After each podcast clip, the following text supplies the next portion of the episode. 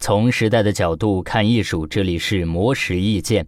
刘锦正是日本休闲服第一品牌优衣库的创始人，连续五年身居日本首富之位。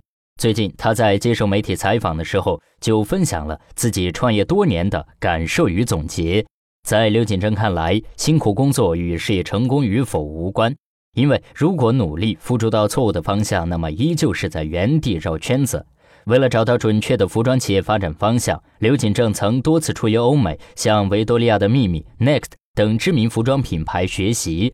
此外，刘锦正还喜欢阅读传奇企业家的传记，并且从中学习有用的经验。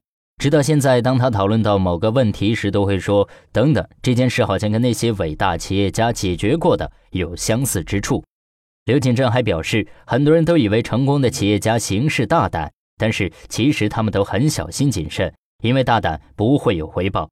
但是也要敢于找到自己心中的自大狂，敢于理想，才能带来更加长远的效益。总而言之，选择准确的事业发展方向，敢于规划自己的理想，并且小心谨慎的行动，这就是刘景正的事业成功经验。希望对于你也能够产生帮助。